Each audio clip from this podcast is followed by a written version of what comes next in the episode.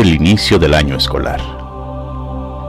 Dentro del salón de clases se encontraba la maestra al frente de sus alumnos de quinto grado. En la fila de adelante, hundido en su asiento, estaba un niño de nombre Pedro, a quien la maestra conocía desde el año anterior. Sabía que no jugaba bien con los otros niños, que su ropa estaba desaliñada y que frecuentemente necesitaba un baño. Con el paso del tiempo, la relación entre ellos se volvió incómoda, al grado que ella sentía gusto al marcar sus tareas con grandes taches en color rojo. Un día, al revisar los expedientes de sus alumnos, se llevó una gran sorpresa. Descubrir los comentarios de los anteriores profesores de Pedro. Es un niño brillante, con una sonrisa espontánea. Hace sus deberes limpiamente y tiene buenos modales. Es un deleite tenerlo cerca. Pedro es un excelente alumno, apreciado por sus compañeros, pero tiene problemas. Su madre tiene una enfermedad incurable y su vida en casa debe ser una constante lucha. Otro maestro escribió, la muerte de su madre ha sido dura para él. Trata de hacer su máximo esfuerzo, pero su padre no muestra mucho interés. Y por último, Pedro es descuidado, no tiene amigos y en ocasiones se duerme en clase. La maestra se dio cuenta del problema y se sintió apenada, más aún al llegar la Navidad. Todos los alumnos le llevaron regalos envueltos en papeles brillantes y hermosos listones, excepto el de Pedro, que estaba torpemente envuelto en papel de una bolsa del súper. Algunos niños rieron.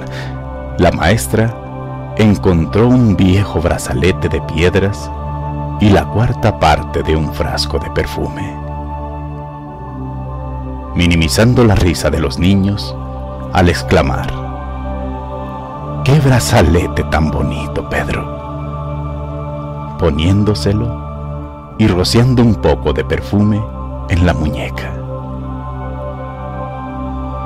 Pedro se acercó y le dijo, Maestra, hoy usted huele como a mi mamá.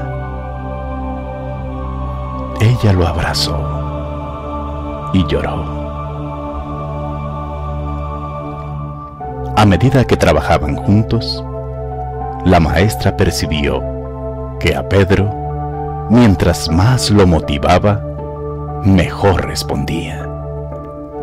Al final del año, era uno de los niños más listos de la clase, volviéndose su consentido. Ambos se adoraban. Un año después, encontró una nota de Pedro que decía, Usted es la mejor maestra que he tenido en toda mi vida. Cuatro años después, recibió otra carta diciéndole que pronto se graduaría de la universidad con los máximos honores. Y le aseguró que era la mejor maestra que había tenido en su vida. Pasaron otros cuatro años y llegó otra carta Esta vez le explicó que después de haber recibido su título universitario, él decidió estudiar más y que ella era la mejor. Solo que ahora su nombre era más largo y la carta estaba firmada por el cardiólogo Pedro Alonso. El tiempo siguió su marcha y una carta posterior, Pedro le decía que había conocido a una chica y que se iba a casar. Explicó que su padre había muerto hace dos años y le preguntaba si ella accedería a sentarse en el lugar que normalmente estaba reservado para la mamá del novio. Por supuesto, la maestra aceptó.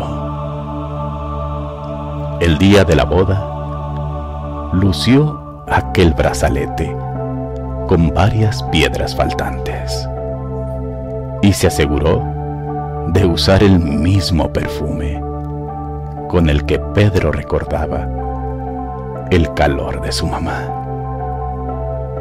Se abrazaron y él susurró al oído de su maestra preferida.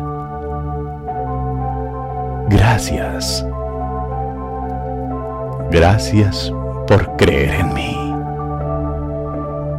Muchas gracias por hacerme sentir importante y por enseñarme que yo podía hacer la diferencia.